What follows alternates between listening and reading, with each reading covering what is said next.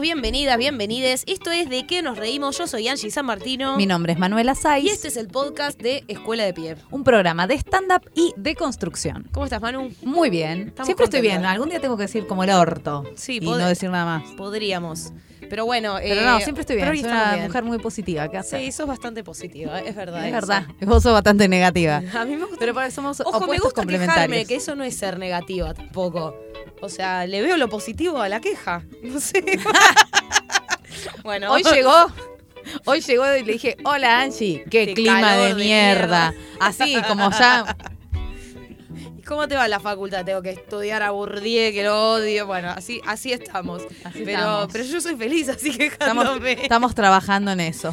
Bueno, estamos trabajando para eh, usted. Nada, como siempre, les agradecemos por los buenos comentarios que nos están llegando. Gente que se anima a subir a sus historias, que está escuchando el podcast de Escuela de Pie desde la plataforma que sea, que a nosotras nos sirve un montón para saber quiénes están del otro lado. Así que bueno, les agradecemos ese feedback que por lo general es positivo. Y también han llegado algunas sugerencias, nos escribieron algunos inbox eh, continuando algunos debates de los programas. Así que la verdad que es súper interesante y les agradecemos. Y ahora sí, yo diría que podemos dar paso a la presentación. Calienten las palmas y fuerte el aplauso para recibir a Pau Farías. Que vino con Ciro. Sí, vi- vino con un, con un crío puesto. Con un eh, pasajero. Vino con, con la familia encima, la mamá canguro. Con un pasajerito que está pesando. Yo también me quejo de calor un montón. Y hace Sí. mucho calor. Bueno, por ahí esto se escucha en junio después si va a ser cero grados. Estamos, estamos grabando en abril. Sí, en sí, lo escuchan en calor. julio y claro, después Por ahí en julio justo está el veranito de San Juan y viene justo el calor. Pero bueno, me quejo también. O están en Europa escuchando, ojalá, este podcast. Pero bueno. eh, Autopresentación. eso. Gracias Pau. por invitarme primero, me encanta. Gracias me- por estoy muy venir. contenta. Estamos recontentas que de que es hermoso acá. venir a hablar. Es hermoso hablar, entonces siempre, siempre que tengan como una oportunidad de... Es tu lugar para hablar, buenísimo. Me encanta. ¿Cómo te autopresentarías? ¿Cómo me autopresentaría? Eh, me presento en general como actriz porque es lo primero que es lo primero y es lo que pongo en, eh, cuando lleno un viajo. ¿Qué sos? Actriz. Mira. A eso me dedico. Eh, de- improvisadora y comediante, sea como medio cronológicamente, yo creo que, que vendría en ese orden, ¿no? Porque primero fue la actuación, después la improvisación y ahora la comedia, la- el stand-up. Eh, ¿Qué más? ¿Qué más les quiere que les, que les cuente de mí? Y algo Tengo, personal. ahora estoy eh, esperando un niño, varón. Eh, Ciro se llama, tengo otro de dos años y medio. O sea, uno podría decir, ay, ¿cómo le gustan los chicos? No. no es que me encante, no, no de, de hecho no siempre quise ser madre, pero bueno, un día dije, bueno, bueno, dale, vamos a probar y bueno, y estuvo bueno, entonces ahí vino otro Reincidís. más. Es muy segundo, lindo. Así se entretienen jugando y no me rompen las bolas. Claro. No sé, yo por lo menos acá hablo por mí. eh, es muy lindo el, el tipo de transmisión de la maternidad que haces, sobre todo para las que las que no somos madre y tenemos quizás la duda o estamos como, no sé, si algún día y no sé qué, dudando, parece que como que sos súper honesta y sacándole el romanticismo a la Claro. maternidad, que está mi buenísimo, meta en la vida. ¿entendés? Decir, Aprendí muchas cosas. Aprendí muchas cosas, o sea, entendí también muchas cosas y aprendí a ver muchas cosas. De la mujer en sí, como, como madre, como no madre. O sea, entendí muchísimo. No sé, no sé si es- entendí la palabra o interpreté o empecé a generar muchas ideas. también. Claro, muchas ideas sobre todo, sobre el deseo de ser madre, sobre el no deseo de ser madre, sobre las maternidades diversas, sobre cómo es cada madre con su hijo, eh, muchas cosas, muchas cosas, muchas cosas que las tengo un poco mezcladas en la cabeza, no siempre las, las hablo porque en el stand-up armás... eh, armas chistes y después no queda para desarrollar. No sé, tendría que una charla TED de toda Claro. esta cosa. Pero. Ojo, eh, me interesa una charla. Pero me sirvió mucho, o sea, me, de ser madre me hizo ver otras cosas, me hizo verme a mí antes. ¿Por qué no quería ser madre? También el deseo, eh, obviamente, también no, el deseo está condicionado por la sociedad. Querer y no querer. sí. Entonces, eh, hay que, es difícil porque hay que separar muy bien, pero espera, yo no quiero, ¿por qué? Porque realmente quiero dedicarme a esto o porque la sociedad no me ayuda. porque no ayuda a las mujeres a que sean madre. Parece que sí, ¿eh? Pero no. Pero no. Pero no, es terrible, es muy difícil ser madre en esta, en esta sociedad moderna, porque se le exige a la mujer que, que haga todo y que haga todo bien y no te ayudan las, la- no sé si alguien trabaja bajo relación de dependencia, no te dan las horas, no te dan los días, no te dan guardería, o sea, tendría que ser eh, Sí, no se las dan al padre tampoco. tampoco, por- digo, claro, sí. decidí, bueno, si no vos no que vos te querés seguir trabajando, perfecto, pero te las das a él. Es como si no hay que hacer mil millones de malabares para para tener hijos. Y Sí, lo ves ni- en los sociedades tiempos más del modernas, cuerpo. además. De Claro. sanación, de... Claro, y es como que eso tampoco se ve de afuera. Hay un montón de cosas, eh, un montón de cosas como que empecé a, a mirar y empecé a ver, ¿no? Como la desigualdad también en ese lugar. La desigualdad eh, para las, las mujeres que, que, fueron madres que no las ayuda, no se, no se las ayuda, o sea, no se las tendría que ayudar. Tendría que haber leyes un poquito más justas que apoyen eh, la maternidad, la crianza, digo, a la familia en general, ¿no? Las familias que sean. Así que bueno, nada, tengo todas esas cosas en la cabeza que empecé a ver después, porque si, hasta que no sos madre no te das cuenta que, que, la, que hay muchos baches, que no puedes andar con el cochecito, que los coches no te respetan, que mil cosas, que por ahí sí las ves pero no te importa tanto, o por no, no, no te molesta tanto tener que andar, te- tengo que cruzar sí o sí por una rampa, si no, con el cochecito, ¿cómo hago? Y los coches que te pasan por encima, bueno, mil cosas. Sí, que ¿no? pasa en realidad eh, con todo, digo, no sé, hasta que no sos ciego, no sé, ponele, hasta que no sos ciego, claro. no ves esto de, de los No ves. también. Bueno. Claro. Pero digo, eh, es, es muy grande la cantidad de madres Sí. que hay en el mundo, en un país, como para que sea algo menor. Digo, a veces hay algunas minorías a las que se va llegando y van conquistando derechos eh, porque se van visibilizando a poco, pero en este caso hay una intención y una voluntad Claro, de no ver. Porque total. digo, las mujeres que somos la mitad, por lo menos, Claro. del, del universo. Claro. Ah, Del universo. eh. Pero- la y si no- población, vamos a decir. Y, y es una posición de desventaja, porque ahí no puedes elegir, bueno, ¿sabes qué? Eh, mira, yo no me quiero embarazar, embarazate vos. Eh, no, no hay, ahí no hay. De desventaja y de ventaja, porque bueno, es hermoso, todo lo que quieras. Pero si quieres tener un hijo, lo tenés que tener vos, y vos vas a tener que sufrir todos los cambios en el cuerpo y los cambios hormonales, y tenés que dejar de trabajar un tiempo, porque sí o sí, o sea, yo... Eso fui- tiene bueno la pareja de mujeres que pueden elegir entre tenerlo vos. Claro, no, sí, pero siempre una Siempre una se va a joder. va por, a decirlo, pagarla. por decirlo poco romántico, porque por ahí está la otra visión que dice una va a sentir el bebé en su vientre. Pero la otra visión es también una, un rato se va a joder. Va a tener el pibe, va, le va a costar caminar, no va a poder trabajar, porque sí o sí tienes que parar un toque. Y sí. Cuando nace y eso, bueno, va a tener que estar en la clínica, va a tener que salir, te tenés que recuperar, el cuerpo se tiene que recuperar. Sí, Eh, eso en un, en, en un embarazo ideal también. Claro. Porque después hay un montón, o sea, vos no sabés lo que te va a tocar. Por ahí te, te dicen, tenés que estar cinco meses en reposo, Claro. no te puedes mover. Y es una posibilidad también con la que te tenés que enfrentar. Total. Y ver cómo... Y sabiendo que no tenés un soporte del Estado social que te banca, es más frustrante todavía, porque es como, ay, pero tengo que estar afuera haciendo plata, haciendo mi carrera, estoy dejando...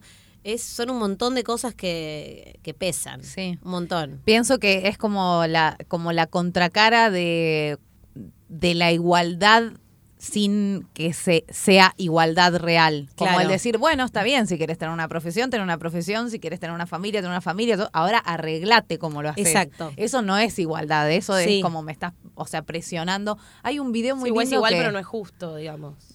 Es que no, no es justo. Y no es igual porque el chabón no pare. Pare, se claro, dice. sí, no pare, pare, no pare. Sigue, sigue. Claro. ¿Entendés?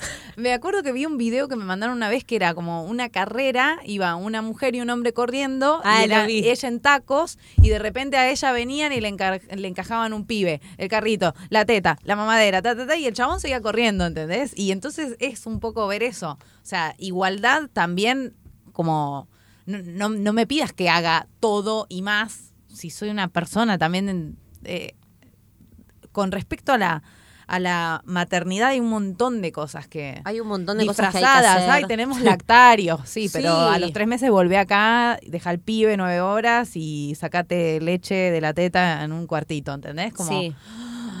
es muy turbio Y mientras sí. tanto seguí ocupándote de cosas de la casa y encargate, porque digo, hay un montón de cosas que si bien va- van cambiando y cada pareja es un mundo, sí estás en pareja porque también hay di- diversas familias, distintas formas de ser madre, pero digo, también hay cosas que seguimos arrastrando en algún punto. Eso también lo decían como en la conquista de derechos fue como eh, una acumulación de cosas, pero no, no fue un, re- un- un reparto nuevamente. Digo, Claro. como, Ay, pero la mujer ahora puede salir a trabajar, sí, pero no deja de hacer Claro, todo lo que hacía antes. Y sos Claro. ama de casa y no se te paga un sueldo, y sos madre y no se te paga un sueldo por las tareas que haces. Entonces sigue siendo muy Claro. desigual. Y todo esto eh, necesariamente nosotros que somos comediantes, vos que sos, bueno, sos improvisadora, sos actriz, pero también sos comediante de stand-up y tenés que escribir tus propios textos. O sea que, eh, ¿cómo, ¿cómo te modificó eso? ¿En algún momento pensaste, no, no quiero hacer material sobre esto, no me quiero, no sé, ¿qué se te pasaba por la Los cabeza? primeros seis meses de Bruno, para mí fue muy yo. El primer hijo fue muy yo. Este no sé, todavía no nació, pero me imagino que no va a ser para tanto. Pero los, eh, o sea, eh, los primeros seis meses, los primeros tres fueron terribles. Como que de golpe yo era independiente, viajaba donde quería, hacía lo que quería, porque no, no lo tuve a los 20, lo tuve a los no, 39, no sé. A los 39. O sea, estuve 40 años haciendo lo que se me encantaba el culo.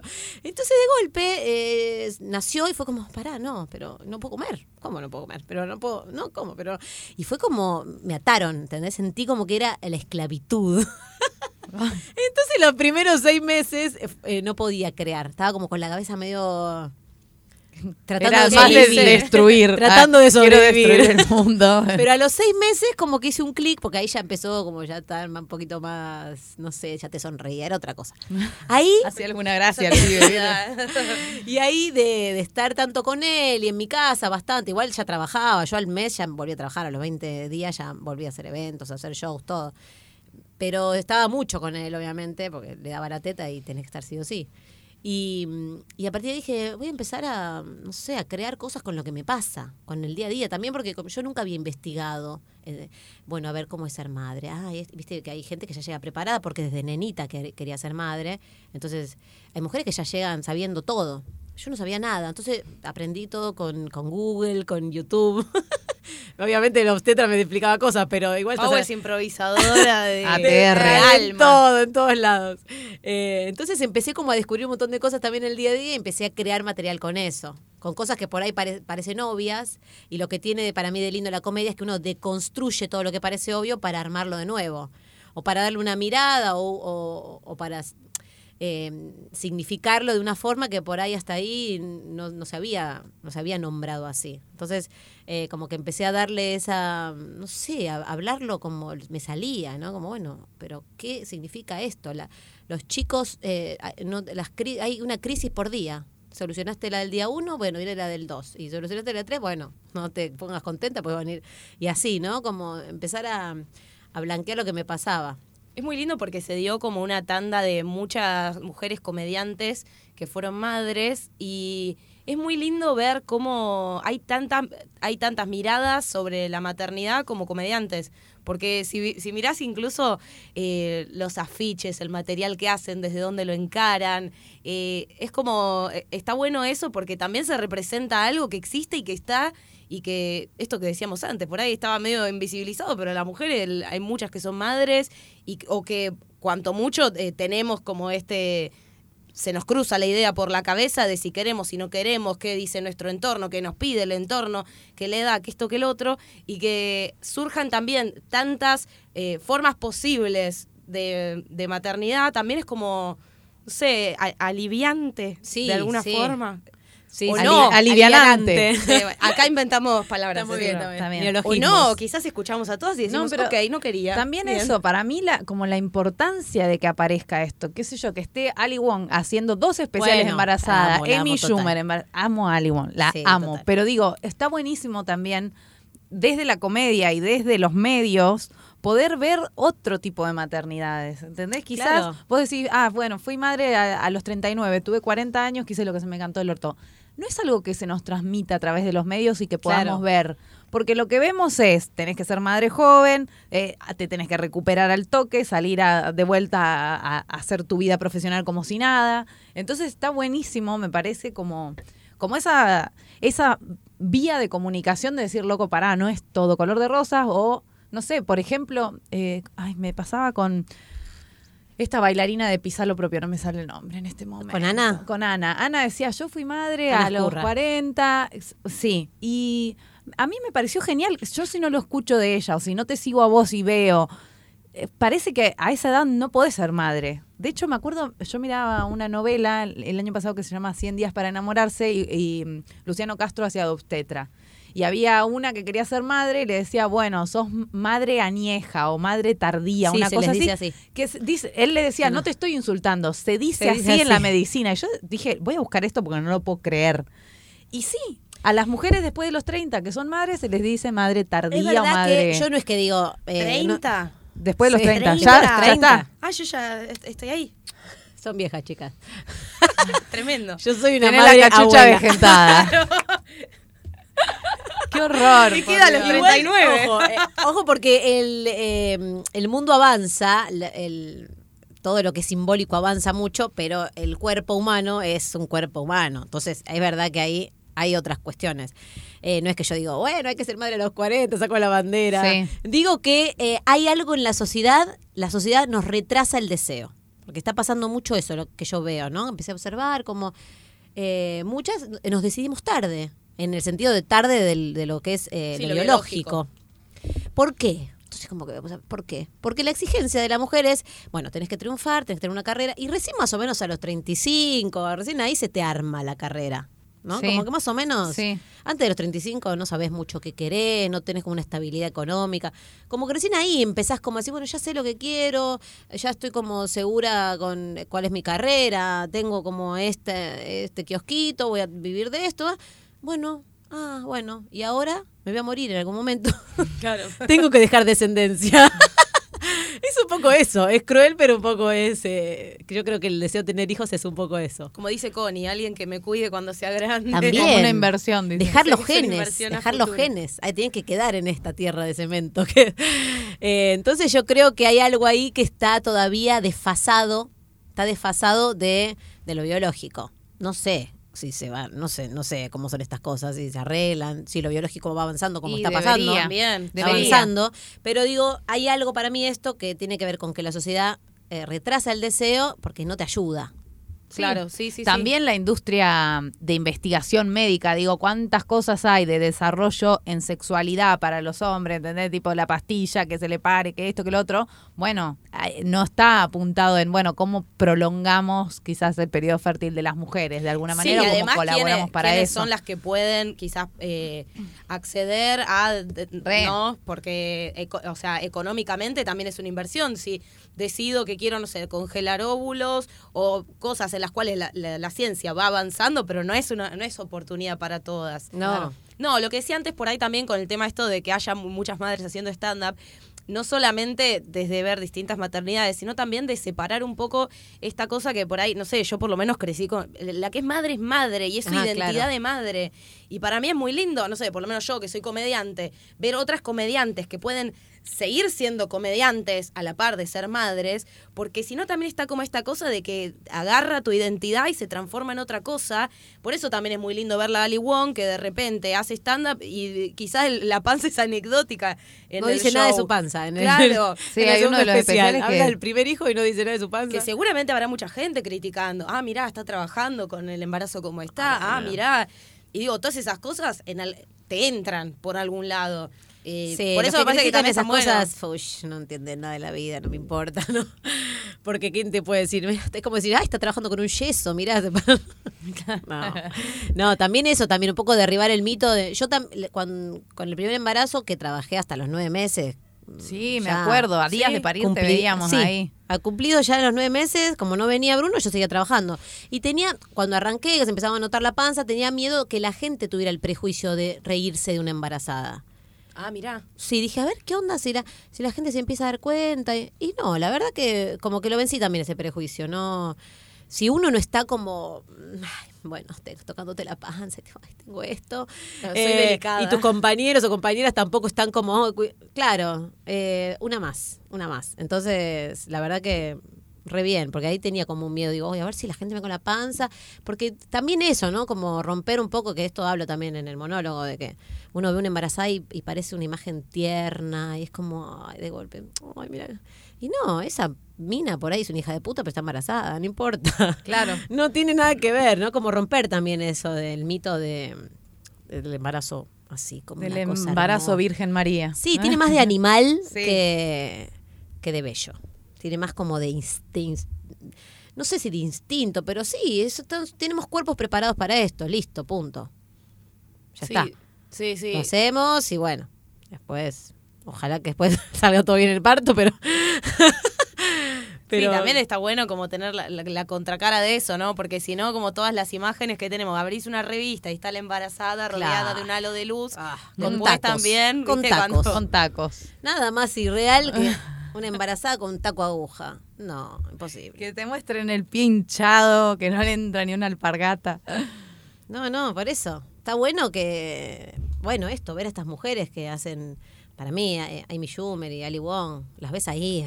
Ah, lo tuvo, lo- eh, me olvidé de pasarte, lo tuvo ayer, creo. No, Schumer. era una farsa. Me está Estaba jodiendo. practicando. Ay, mira cómo nos comemos Ah. la maga. Estamos Ay, ATR ay. con el parto de Estoy dando, estoy dando noticias falsas. es nuestro, es nuestro deporte. Me estás jodiendo. No, no, fue a practicar una clínica tipo cuidados de él. Sí, sí, sí porque lo leí. Dije, Ahí ¿qué? como una boluda, es que la ven consiguiendo hace rato y tipo, no va a parir más esta mujer. Es verdad, tiene como un... Ya está. Está por explotar. Dios. Tremendo. Bueno, y haciendo un poco de retrospectiva, saliendo de, de la maternidad, que no es lo único Sí, que salgamos, sos, por favor. salgamos. De De hecho, yo nunca me presento, tipo, soy madre, porque no es algo que soy para mí. Tengo dos hijos, pero no es que soy. Viste, yo tendría que decir, soy hermana, soy nieta. soy- Claro, tal cual, está bueno, Yo soy actriz, sí, sí. me formé en esto, después tengo un par de hijos. Todavía no, tengo uno por ahora, pero bueno. Es como- Bueno, sí, ya está, Ya es está un ahí. Eh, bueno, ¿y cómo, cómo fue que llegaste a la improvisación? Nosotras nos interesa como un poco el mundo de la impro conocer porque nosotras venimos del Sí. palo del stand-up y de la impro lo que conocemos es de conocerte a vos, Impro Crash, de conocer eh, improvisados, digo, como algunos grupitos, pero medio que tocamos de oído ahí. Sí. ¿Cómo llegaste vos al mundo de la impro y cómo es ese universo? Yo hacía teatro, teatro así tradicional, en Andamio 90 con Alejandra Boero, en el Rojas, pues estaba como más teatro serio. Y mi hermano una vez fue a, se fue una temporada a Mar del Plata, no, no, temporada no, fue de vacaciones, y ahí vio el match de improvisación que estaba Mosquito. Me dijo, vos volvió, vos tenés que hacer esto, no sé qué. Y yo como que me anoté en el curso pero sin saber lo que era, nunca lo había visto. Y me, me encantó, me encantó el- la técnica. ¿Qué tal él como profe? Mosquito, Bien, me Mosquito es un loco. De cinco clases va una. Antes iba más igual. Pero bien, Mosquito es, es un personaje, es un personaje querible. Eh, si él, si él, si le caes bien, es muy querible. Si le caes mal, bueno. Mm. Pero es hermoso. Yo lo con- trabajé mucho con él también. Hice después tres años de funciones con él en el elenco, donde después nos conocimos todos. Entonces ahí fue que arranqué a, a investigar sobre esto de la improvisación, que no sabía ni lo que era. Y, y es muy es muy divertido, es muy divertido hacerlo, muy divertido. Y a partir de ahí, ya fin de, fin de ese curso, empecé a estar en el teatro, nos empezaba como a, a invitar para que estemos ahí, empecemos a presentarnos. Y bueno, ese momento viste, terrible, porque si bueno, ahora frente al público hay que hacerlo. Y bueno, bien, va, va ganando, Es como muy. confianza. Siempre es en equipo la improvisación, ¿no? Bueno, hay solos de impro, hay solos ¿Ah, de sí? impro, sí, que hacen varias personas, hace Oski, eh, Sabiñone, bueno, Omar Galván, que es un, que también era de sucesos y que ahora está viviendo en España, hay varios solos de impro, varios. Creo que Tomás de Improvisados también hace uno. Hay varios. eh, sí, sí, se puede. se- siempre igual es con el público. Claro. Porque sí o sí necesitas que pase ahí eh, todo, más que con el stand-up. Porque si no, ¿de qué? ¿Por qué es improvisación? Claro. ¿Por qué no lo trajiste de tu casa? Eh, entonces es como que necesitas sí o sí. Eh, pero en general es grupal. En general hay, hay- Antes había mucho más igual, más grupos. Ah, sí. Sí, yo creo que hubo como un boom en un momento, después bajó porque también el stand-up ganó como mucho terreno. Entonces, no sé, también Quizás pasaba... por una cuestión logística, por ahí es más difícil, no sé. No sé, no sé qué, no sé qué será, qué fenómeno, pero era, yo creo que mucha gente que estaba, era como entre estudiar impro o stand-up, bueno, empezó a estudiar stand-up. Entonces hubo como menos producción de grupos. Entonces hay como, hay menos ahora, está más tranquilo. Pero son como primos, no sé por qué. La gente nos dice, ah, ¿ustedes que hacen stand-up? No, es impro. Ah, vos que haces... No, es stand-up. Es como que... no sé por qué también. ¿Será porque son los dos... Hay un par de disciplinas que, no sé, en el imaginario quizás están como medio anexadas a, a lo teatral. Este está como el teatro y después, no sé, está impro, impro stand-up y clown, ponele. Claro, como claro. Que está como el paquete, el paquete de Office que Claro. quedó ahí medio... Así que así arrancamos y nos conocimos ahí con el grupo en el elenco de Mosquitos, pues mm, se fue se fueron yendo algunas personas y ahí ya quedamos, pero hace 15 años, va, ahora en enero va a ser 15 Hace años. 15 Wow. años que tienen el grupo Improcrash, Sí, digamos, que 15 existen años. como grupo. Sí. ¿Siempre fueron ustedes o fue cambiando? Siempre fuimos nosotros, había un par más, pero siempre eh, nosotros tres, en su momento también estaba Chauro y Suazo, y Ahí va. después ellos se fueron, primero se fue Suazo, y después Chauro hace poco, y ahí ya quedamos los tres, ya hace como tres, o- tres años. ¿Y qué sabías? ¿Conocías algo de stand-up y por eso te, te, te agarró curiosidad? también- ¿Cómo caíste ahí? ¿Cómo caí? No sabes que no, fue también por curiosidad. Eh, porque también había algo que me, que me llamaba a que algo quede, porque con la impro es todo efímero. Claro. Pasa, fue genial, chim, pum, ya está, chau, ya pasó. Y tampoco da recrear un sketch que salió Claro. improvisado, porque no es lo mismo. Entonces también había algo que de ganas de, de que quede, no sé, o aprender a escribir también. Era como una, esa fue como mi, yo creo mi mayor curiosidad. Como, ah, bueno, a ver, ¿cómo se, cómo se escribe un chiste? ¿Cómo, no? Algo que en la impro es como muy, eh, lo aprendes haci- haciéndolo, haciéndolo en vivo, digamos. Claro, no se pasa el, al papel. El cuerpo, claro. Claro. Entonces, bueno. Y ahí fue que eh, eh, fui con Sanjiao. No sé por qué lo había visto. No me acuerdo qué pa- por qué. ¿Por qué fui con él? Me- lo había visto y me gustaba. Me, me divertía mucho. Y ahí hice mi primer curso de stand-up. Que conocí a Pali también ahí. A Ale Quiroga. Sí, yo me acuerdo que una, de sus primeras funciones nos tocó compartir escenario Ah. en un bar. Me acuerdo, ay, era un bar que ya no existe más, con ¿En Palermo? Pablo, el de los anteojos. Sí, de Palermo. Pablo, el de los Éramos anteojos. nosotras tres y un... Y él. Ay, no Ay, me acuerdo. ¿Cómo es? Ah, Pablo Mir. Pablo Mir. Sí, sí, sí, sí. Y éramos nosotras. Me, me recuerdo porque yo en ese momento laburaba en radio con Quiroga y él estaba haciendo el curso y era como yo iba siguiendo muy el curso de ah. Y después fui alumna tuya también, de, De impro, ¿te es verdad, es verdad, es verdad. Hiciste No, un no par me de clases. que habías estudiado con Sí. ella. Sí, Es verdad, es verdad, sí, sí, sí. Es verdad, sí, claro. divertido. ¿Cómo Es muy pensás? divertido. Sí, ¿cómo crees que, si crees, ¿no? Capaz estoy asumiendo algo que no es, eh, que ambas disciplinas son colaborativas o cómo es el encastre o cómo, cómo crees que una te sirve para la otra, la otra para la otra? Sí. Qué buena pregunta, Manuel. Al principio me confundía mucho, eh, me confundía mucho porque quería improvisar todo el tiempo y nada que ver, porque lo perdés al público y ya fuiste, no, no sabía volver al material.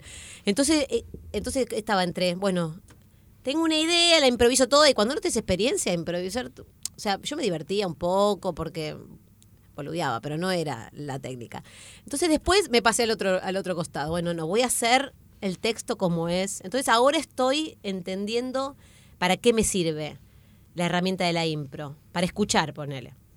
Para escuchar. Escucho cosas y las agarro. Entonces eso me permite mucho después poder tener un diálogo con la gente, porque escuché que pasó tal cosa. O... Entonces ahí como que empecé, bueno, a afinar qué cositas. Y después los actings. Para mí los actings me re divierte hacer actings y creo que eso también es algo, una herramienta de la impro que, que puedo crear, recrear una escena sin elementos, sin, sin tener escenografía o lo que sea, porque la impro me dio estas herramientas. Sí, eran las imágenes como bien potentes, como... Claro. Y después hay algo que yo ya siento que también, como lo trabajé bastantes años, eh, esto de la creatividad, de no prejuzgar las ideas que se me ocurren. eh, de hecho, es una. Re importante eso. Eso Sí. es clave. Sí. que enseñamos mucho también cuando damos los cursos, es como que es una clave esa. Es. No, no, no, no. Hay que. eh, todo. Después vemos qué queda, pero lo primero, lo primero es importante rescatarlo. Entonces, eh, me pasa eso, que no, no prejuzgo ninguna idea que tenga. Entonces, anoto, anoto y después digo, de esto algo va a salir. Y por ahí, de eso sale, me sale un chiste en tres años, no ahí. Lo rescato y digo, ay, esto que tenía, todo- ah, qué bueno, lo voy a usar acá. Porque por algo en ese momento lo puse. no sé cómo eso me pasa de... Es re interesante como la, algunas filosofías que tienen, como las distintas disciplinas que te sirven para muchas cosas. Porque o por ahí hay gente que, o no sé, comediantes que, bueno, voy a hacer impro porque me va a servir para improvisar con el público, como ir como muy a lo, a lo explícito. Pero por ejemplo, algo que a mí me quedó regrabado fue de un video tuyo que subiste a Instagram, eh, a IGTV, en donde contaste una experiencia personal tuya de Brasil, ¿te acordás? Este año fue ese verano. Sí, si, si querés ahora lo, lo compartimos, pero dije, wow, qué loco, porque está contando algo personal que quizás, no sé, si a mí me hubiera pasado, por ahí me hubiera puesto del orto, porque bueno, también por distintas formas de ser y lo que quieras, pero me pareció como muy copado cómo eh, lo uniste a la a las herramientas que, que te dio la improvisación en algún punto, que tienen que ver con decir Claro, que sí, no las herramientas sí, son eh, la escucha, o sea que escuchar todo, a partir de ahí recién puedes proponer, decir que sí, básico, porque si viene un compañero tuyo y te dice vamos a tirarnos al río, vos tenés que decir sí, y yo traje el traje de buzo. Siempre es aceptar la propuesta, porque si le decís no, mira, mejor vamos, ya arranca un debate que ¿cuál es la, la mejor idea? No existen las mejores ideas, hay ideas, hay que hacerlas. Después la confianza, que también es importante porque es confiar en la propuesta del compañero y en las tuyas. Lo primero que te viene, pa, confía, es eso. Y esta que creo que más que, me- más que nada me agarré de esta, que es eh, entender el imprevisto como una oportunidad de, de cambio, como una posibilidad de un nuevo camino que no se te había ocurrido. Porque si uno se queda como en la frustración de, ay, no, pero yo quería hacer esto, pero ¿por qué no me salió? ¿Pero por qué no me salió? ¿Pero por qué? Agarrá lo que te salió y hacé de eso algo, ¿no? Eso es como un poco las bases de la impro que se pueden trasladar Sí. a la vida. Está buenísimo también para, bueno, yo lo pienso por ahí para mí que soy muy mental, salir de la mente es como un alivio también en algún punto. Totalmente. Como Siempre. decir, "Ay", porque Siempre yo soy que muy salir. intensa, todo lo pienso en la cabeza y entonces esas cosas que me propongan como, bueno, a ver qué sale. Sí, Eh, también con lo difícil que es confiar en uno y tener autoestima. Sobre todo, sobre todo los comediantes, la mayoría tenemos eh, algún mambo con la, con la confianza en uno mismo. Y es difícil construir la autoestima para cualquiera. Creo que por ahí obligarse incluso a veces a, bueno, hay que confiar, ¿por qué? Porque, porque sí, porque la dinámica es vamos a confiar y después vemos qué queda.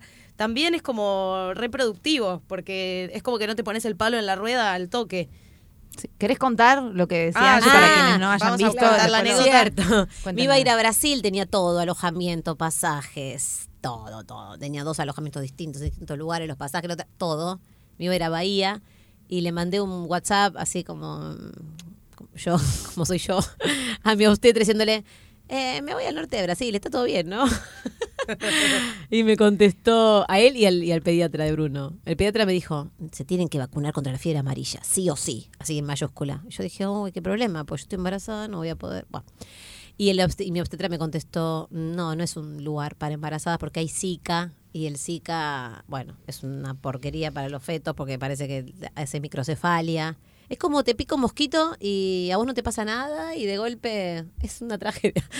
Eh, sobre todo para las embarazadas, todo el resto no pasa nada. Entonces ahí como que entré en un debate y dije, "Ay, ¿qué hago? Tengo todo, ¿qué hago? Me arriesgo. Dije, bueno, no, ay, no voy. No, listo, ya está, no voy. Y porque averigüé un poco y era como todo el mundo lo esto lo confirmaba. Averigüé con un eh, operador de, de turismo importante que estaba en Brasil y dijo, y sí, mirá, si venís tenés que vestirte nadie de te blanco". garantiza nada, pero, pero que está la situación está. Claro, claro. Entonces eh, dije, ¿para qué me voy a arriesgar? ¿Para qué? ¿Para qué? Dije, no, no, vamos a pagar el volantazo. Y, dije- y dijimos, bueno, no, nos vamos a Uruguay. Yo ya tenía que ir a Uruguay igual. Así que fue como... eh, fue como cambiar la cabeza, viste, automáticamente el chip de listo, listo, ya está, no, vamos a ponernos positivos con Uruguay y vamos a olvidarnos de, de Brasil, ya se hará, ya se hará, no pasa nada, es un viaje. Pero el tema, esto de, de poder no quedarse con la vieja idea, que pasa mucho también eh, eh, en la impro, cuando vos vas a proponer algo y tu compañero te gana de mano porque te propuso antes, automáticamente la tenés que descartar. No hay tiempo ni para ni un segundo para decir, ay, pero yo estaba pensando que íbamos... No, no hay tiempo, porque la gente ve todo. Entonces, eso se entrena también. Se entrena mucho esto de poder, me propusiste algo listo, es un regalo. Otra cosa. Olvido de lo que había pensado. Entonces, eh, es como también, yo como que a veces me gusta transmitir estas pequeñas cositas porque pienso que a veces la gente lo puede llegar a, aunque sea pensar que lo puede cambiar. Ya con eso es un montón. ¿no? Como uno, ay, sí, yo suelo hacer esto, voy a tratar de, de identificarlo y de cambiarlo para la próxima, para no quedarme ahí en el regodeo de por qué no fue, por qué no fue esto, por qué no fue lo otro. Sí, es que me pareció súper interesante, bueno, sobre todo porque yo quizás no conozco mucho de la impro tampoco, entonces como, no sé, sigo, no sé, te sigo a vos y me interesa, me parece como un mundo recopado, pero también como que me gusta encontrar en estas disciplinas que muchas veces están muy bastardeadas porque son disciplinas artísticas, sea el stand-up, sea el teatro, viste, como son esas cosas que siempre la gente hace como segunda opción, como hobby, o que no son el trabajo formal, o que no son el trabajo serio, y tienen un montón de implicancias en la vida y que realmente te pueden cambiar un montón de cosas y de cómo, desde cómo tomar decisiones, cómo tomarte la vida, cómo ser más feliz.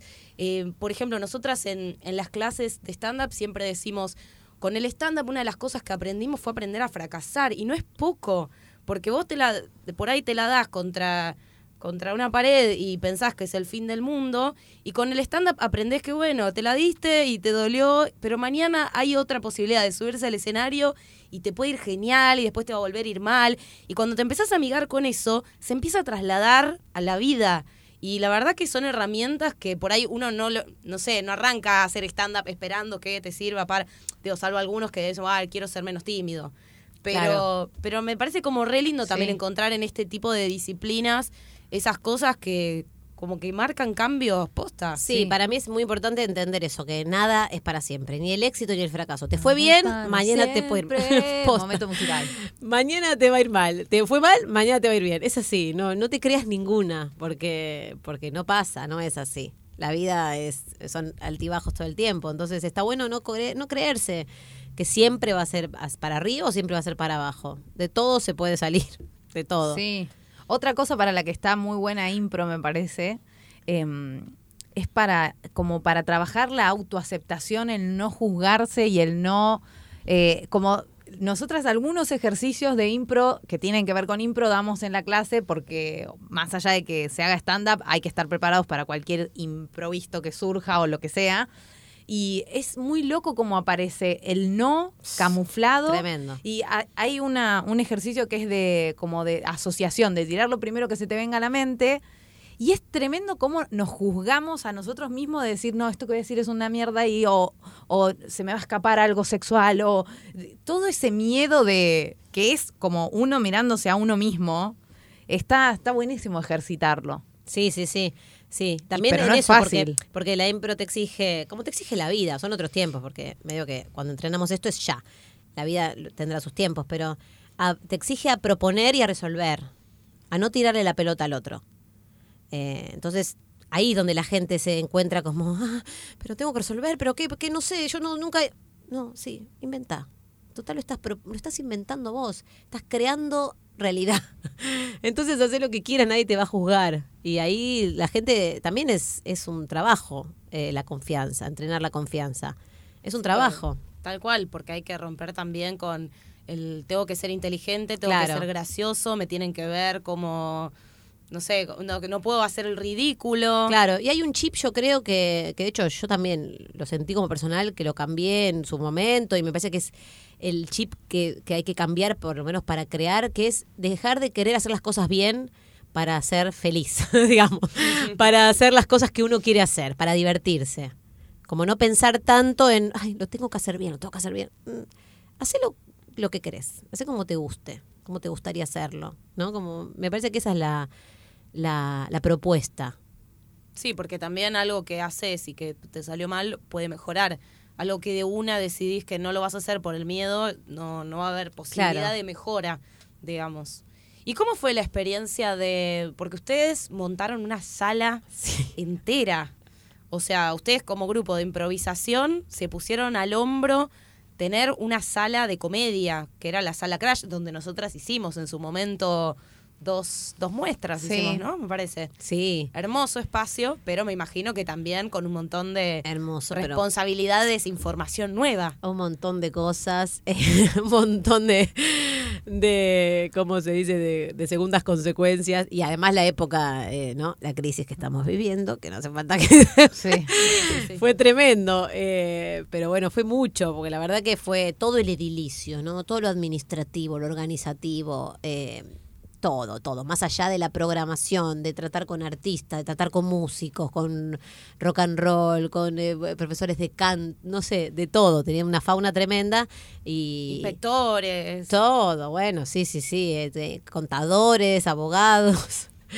Eh, fue un montón, nos sacamos las ganas, la verdad, yo siento que me saqué las ganas, pero es mucho, es mucho. Mucho porque tampoco tenemos una visión comercial, ¿viste? De decir, bueno, sí, me importan los números y esto mm, es muy difícil. Tenés que, no sé, dividirte la cabeza. No, fue muy difícil y además fue muy difícil sostenerla después en estas épocas. Fue muy difícil la decisión de decir, bueno, hasta acá llegó. No, esa fue bastante eh, fácil. a la mierda. Arrancamos pagando 3 mil pesos de luz y terminamos pagando en dos años 27 mil pesos. No, es una locura. O sea, fue una locura. Y la entrada valía lo mismo. Vos no puedes aumentarle a la gente. No, no, no, en Mira, ahora te voy a cobrar. no. eh, de- empezamos pagando 250, ahora tenés que pagar 1200 pesos la entrada. No, de hecho van bajando No, a veces las claro. entradas porque necesitas gente. Es imposible, es imposible. Pero bueno, a partir de ahí eh, respetamos mucho más las salas. Las respetamos más. Es como que ahora sabemos cuándo podemos negociar, cuándo si nos dicen esto, eh, listo, es esto, porque tienen un gasto tremendo, lo sabemos. Hay por ahí, no sé, hay, sé, hay empresarios que tienen recontra teatros, pero igual, no sé, no lo entiendo. No, no entiendo, no entiendo cómo ganan dinero los teatros. Ni ganan No por es un negocio. lado y, Claro. y ahí. Debe pasar eso, porque realmente.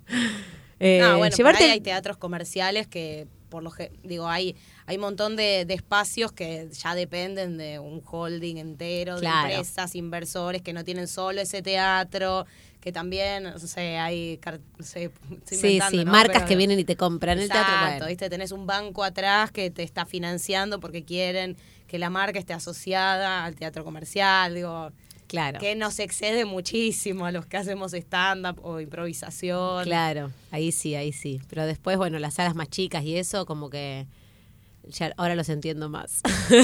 Igual me parece como muy copado que esto también de decir que sí, de mandarse, también en algún punto como que les dio una experiencia que, que no hubieran tenido y como, digo, el aprendizaje también es enorme. Sí, estuvo buenísimo, nos reorganizamos, hicimos, trabajamos mucho, la verdad que trabajamos mucho porque había que turnarse todos los días para ir y pasarse todo el día, porque además eh, hicimos reformas en el lugar, entonces había, no sé, viste, gente que metía ventanas, cosas que tenías que Sí, sí, sí. ¿Cuántas pulgadas la reja? ¿Qué sé yo? No sé ni lo que es una pulgada. Bueno, como te parezca. No, me parece muy lindo también eh, para, ¿viste, ¿viste cuando uno tiene como en la cabeza algo y como también hacerlo realidad, decir, al final no era esto lo que quería? Porque eso Sí. pasa un montón en la vida y a veces hay, hay gente que arrastra sueños o idealizaciones por años y quizás es cuestión de, de hacerlo, decir, bueno, basta, vamos con esta y capaz que... Porque a veces es difícil también decir, bueno, al final quizás no es esto lo que quería. Es muy difícil. Hay gente que sostiene cosas por el simple hecho de, de no dar el brazo a torcer. Digo, Sí. no sé, a, a mí me pasó, por ejemplo, el año pasado haciendo gira, que de repente me encontré diciendo, yo no sé si tengo ganas de hacer gira por todo el país haciendo stand-up, aunque se supone que debo ser una agradecida como comediante de stand-up, de que puedo estar girando con un show y que viene gente a verme. A mí me, me da paja a veces. Claro, Y sí. encontrarte con eso también está bueno. Decir, bueno, pero con esta información puedo tomar otras decisiones. Claro. Y como en ese punto también me parece como, como súper interesante. eh, nada, eh, y poder ir cambiando también de, de- de sueños, de objetivos. Totalmente, sí, era algo que teníamos como que habíamos hablado hace muchos años, después lo res- eh, volvió porque fuimos a un festival en, en Colombia y nuestros amigos tienen un teatro allá, entonces volvimos como re manija, ay, sí, tenemos que tener un, un teatro como ellos, como los chicos, sí, sí, sí". y bueno, después acá fue más complicado. Como en How I Met Your Mother, que no sé si viste la serie, pero Sí. eh, tienen como una época en donde dicen, we should have a bar. Y están re manija y se terminan poniendo un bar en la casa de Ted. Y bueno, les pasa, les pasa que no, no termina siendo como el, el ideal que ellos tenían. de. "Eh, tenemos un bar, eh, alcohol y viene gente. Y era como, estaban por ahí a las 6 de la mañana levantando todos los vasitos con ojera. Dicen, no, no rompas el florero, no, no tires esto, no hagas lo otro. Claro, claro. Pero bueno, hay que probar, hay que probar y ver qué, ver qué pasa. Sí, que no pasa nada si las cosas Claro. cambian, si...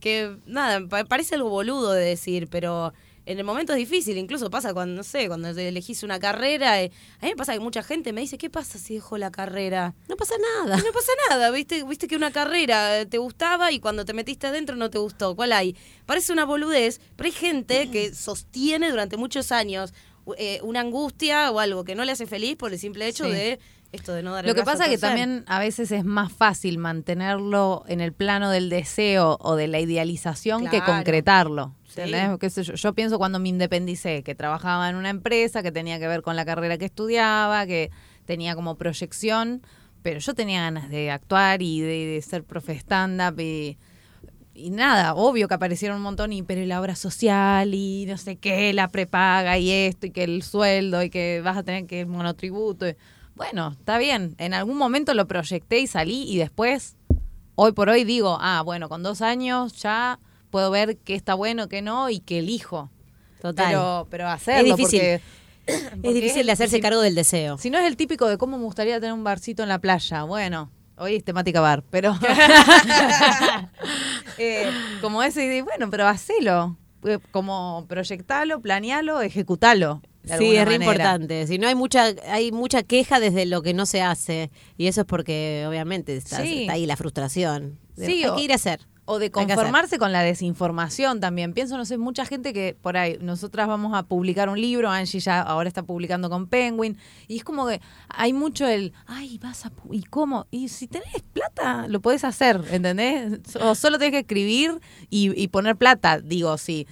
Pero hay como un montón de idealización de todavía alguien tiene que venir y elegirte. Y, Claro. y también eso de si, no sé, si, ah, si te, si te independizaste, ahora tenés que abrazar la independencia y ser feliz así. Y también sería válido decir, no, la verdad que yo prefiero laburar nueve horas, Tal dar un cual. paso para atrás, eh, para atrás o para el costado, para donde sea, pero soltar como eso de tener que estar en frasquitos. Sí, y o esperar, eh, soltar esto que te esperar que te vengan a buscar o que te eh, organicen, no sé qué. Es re importante ser autogestionarse. Para mí es re importante. ¿Siempre trabajaste autogestionándote, Pau? Y ¿Cómo es nosotros con Improcrash eh, somos, tenemos un, como un representante para los eventos, que es como la cara cheta del grupo, entonces él trata con esa gente que está perfecto, sabe Qué bueno, negociar. qué bien. Golazo. Es todo. Lo podríamos hacer, pero no, no, no. Lo hace él perfecto, es un capo total. Y para los teatros sí, en general nos manejamos solos porque entendemos más también el tema de, de los teatros, ¿no? De cómo se puede negociar, con quién sí, con quién no. Y a él tampoco ese, tem- ese mundo no le interesa mucho, no conoce mucho. Nosotros ya venimos más del teatro y ya conocemos más a casi todos los teatros. Entonces ahí sí, ahí somos nosotros los Claro, que... Ustedes ya están acostumbrados hace rato a laburar por su cuenta, digamos. ¿Tuviste, Total. ¿Tuviste algún trabajo en relación de dependencia? Yo tuve, sí, yo trabajé, trabajé en SENASA, que es un organismo del Estado de sanidad animal, y trabajé ahí. También hice, soy psicóloga. Este, Ah, mira. Mira la. El sonido bueno, eso. ¿sabes ¿Qué? qué? pasó? Sí, hice la carrera, eh, la UBA, todo, y como en la mitad, un poco más de la mitad, dije, igual yo voy a dedicarme a la actuación, pero la voy a terminar porque me gusta, porque me gustaba, entonces la terminé. Y me encanta, es una, una- me apasiona la psicología, el psicoanálisis, me encanta. Eh, pero bueno, nunca lo ejercí. Y con el grupo, bueno, siempre fuimos muy... mm, También el tema este de trabajar en grupo, si todos más o menos tienen el mismo objetivo, te, es, es, es genial. Porque obviamente tenemos crisis, de todo pasa, ¿no? Vamos a terapia hace muchos años. Está Terapia buenísimo de grupo. eso, terapia, ¿Hacen de terapia de grupo. me Hace como- Tenemos que hacer terapia de pareja Tenemos nosotros. que hacer terapia de pareja con Manu, ¿verdad? Sí. sí. Es genial, es genial porque te decís todo, todo, todo, todo. Entonces eso es muy bueno. Pero bueno, también salen cosas administrativas, así que medio que todo lo organizamos. Y está buenísimo repartirte los roles, delegar, confías a pleno en el otro. Eso, eso lo aprendimos mucho, mucho lo aprendimos. Bueno, vos te vas a encargar de hablar con la prensa, listo. Confío en lo que le pueda llegar a decir, no me importa, hablas por, por todos. Vos de la técnica, listo, confío, vos, es así, es una confianza Claro, con los años también vas entendiendo quién es más fuerte en cada rol, a Sí, quién le sienta bien cada cosa. que te gusta también. Tal cual. Entonces, cuando me empecé a meter un poco en el stand-up, también entendí que yo que tenía que mm, pedir las fechas, que, o sea, nunca ni lo, ni lo dudé. Nunca esperé que nadie me venga a decir, escucha, ¿me querés actuar en mí? No, vamos a buscar este lugar. Ay, mira acá, este lugarcito, no sé qué, está libre. Bueno, podemos armar un ciclo ahí o podemos... Después vas pasando por diferentes momentos y decís, bueno, ya no tengo tantas ganas de producir un ciclo o de crear. Entonces, bueno, voy a, voy a armarme una fecha acá, voy a pedir una fecha acá. Pero siempre entendí que, que, es, que la cosa es la autogestión, que por ahí va. Porque vos, vos tenés que saber qué querés. Si no, pues es muy fácil. Te quedas sentada, no vino nadie, no te llamaron y, y- y te Y me quejas. quejo. claro. Me quejo. Eh, bueno, vamos a pasar al segmento de cada episodio eh, que se llama ¿De qué nos reímos? Acá apuntamos a hablar de, de chistes, contenidos, mensajes que hayas volanteado o que hayas dejado de hacer y vuelto a cero.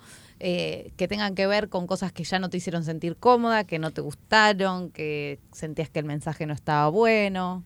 Vos sabés que fui, tampoco hace tanto que hago stand-up. Entonces, medio que el material primero, eh, que tiene que ver con esto de que no me gustaban los bebés y que yo no quería ser madre, lo sigo haciendo. Con la panza Porque y es todo, me encanta. Posta, eh, como que de hecho tiene un- tuvo una raíz tan verdadera que es lo que me pasa. No es que por ser madre me gusten los niños ahora, los bebés Claro. de, so- de los otros y de las otras. No, tampoco. Y no, y que realmente entendí eh, después también, eh, eh, eso me ayudó a entender que está bien a veces odiar a tu hijo por momentos, ¿no? Como sobre todo cuando es un bebé que te deja, está bien, está bien, es como, es, es normal, es, es algo que está bien permitírselo. Eh, entonces no, realmente no cambié mucho de, porque nunca tuve un material, nunca hice bromas con mi cuerpo en ese sentido, porque como que, no sé, siento que me como que me deconstruí hace rato, ¿no? En ese sentido de que, mm, no sé, lo, físico y eso me chupa un huevo, digamos, chupa un huevo. Eh, después, lo que sí me di cuenta, que nunca, nunca lo hice mucho, pero ahora lo, lo tengo consciente, es nunca decir las mujeres tal cosa, los hombres tal cosa. No lo dije nunca, pero medio por instinto y ahora me doy cuenta que qué bien que no lo hice y no lo haría nunca. Nunca hablaría de las mujeres y los chabones. No, son personas, somos personas y eh, tengo que hablar de lo que me pasa a mí sin generalizar. Porque a mí me choca un poco cuando voy y escucho que hablan. Porque las mujeres, y yo, mm, no, ¿sabes qué? Yo menstruo y no me duele. Entonces, ¿cómo hago para identificarme? si las mujeres que odian la... No sé. Entonces, eh, es- eso es algo que, que presté particular atención. Sí, Después también de- puede menstruar a alguien que ahora es un hombre. También. Digo, si vamos a ese caso. También. Es re difícil como totalmente. hacer Sí. consciente todo. Ayer hubo una a- campaña de visibilidad de Trans. Sí, en cuanto a la menstruación, que no es solo, bueno, Sí. era como las copas menstruales y las toallitas y todo eso fueron para ese lado de visibilidad del de justamente el periodo de que un hombre puede menstruar. Entonces, como, Sí, también ahora hay varones que pueden ser madres. Claro, Porque hubo- se cambiaron el sexo, el género y, y tienen ovarios. Entonces, Sí. ahora también, mejor no hablar, ¿no? Como de, de las mujeres, los varones, porque si no dejamos Claro. afuera un montón de, de otras sexualidades. Y, y un poco me parece que en eso, más que nada, eh, presto más atención. eh, y presto más un poco más de atención de hecho cuando hablo de, de Bruno o de, o de mi hijo eh, como no ponerme viste no generalizar con las madres no poner en un lugar a las madres no también siempre tratar de hablarle a los dos géneros madres y padres a los dos nos pasa esto Claro. Vamos, no nos hagamos los boludos. Eh, no, porque si no, queda como que la responsabilidad de la crianza es de la madre y no, no, no, no. Es de, todos, de todos los que conformen la familia. Entonces, un poco trato de, mm, de eso, de, de también empezar a entender eso, de, de abrirlo más a- al juego.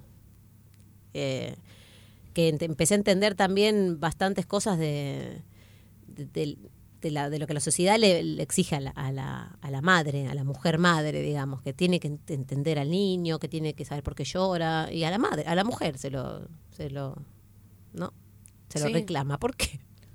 Porque el padre no lo puede entender. No sé, esas cosas. Ay, toqué una batería. Está bien. No, sí. es la mesa. Eh, así que no hice como una, una revisión, porque obviamente uno siempre va para atrás y mira, a ver, ¿qué, ¿de qué hablaba acá? En un momento había escrito material sobre la ropa, pero era sobre lo que me pasaba a mí con la ropa, ¿no? Que por ahí me compraba cosas y no las usaba. no sé por qué. Pero como que había... Y después es algún material que preparé y después nunca lo hice en realidad. ¿Viste? Cuando haces no sé, un curso, no sé qué, preparé. Y no lo terminé haciendo porque no me... No me sonaba No visceral. claro. Entonces dije, bueno, por algo no lo hago. Después dije, "Est- estoy haciendo mucho material sobre esto, que, sobre el niño, o sobre mi- lo que me pasa a mí con la maternidad. o- y dije, bueno, ¿qué va a hacer? Es eso, lo tengo que, Sí. lo tengo que hacer. ¿Y el, el unipersonal lo escribiste todo de una o fuiste como sumando material de que ya venías haciendo y como Agrupar chistes? Fui sumando, fui sumando porque tenía cosas del, del embarazo, después tenía cosas de la primera época, después tenía cosas del año, de, ¿viste? Entonces como que fui sumando. Y ahí cosas que me pasaban a mí también fuera de la maternidad, obviamente, la sexualidad, eh, la pareja, eh, un montón de cosas que tenían que ver con eso. Eh, entonces fui como sumando. es bastante como cronológico, en Mm. realidad. Es bastante cronológico. Eh, termino yéndome más un poquito al carajo, pero es bastante, es bastante que arranca por esto, qué es lo que me pasaba, qué es lo que me pasó después, qué es lo que me pasa ahora. Entonces fui como ahí sumando y, y, y me pasa que, bueno, que a veces me pongo fechas en jams para, para sí o sí, bueno, para escribir. Yo sé que si tengo una fecha, bueno, escribo. Entonces algo va a salir. Mm. Sos de probar material así en Open Mic, en Sí. Jam, te sirve eso. Sí, sí, porque...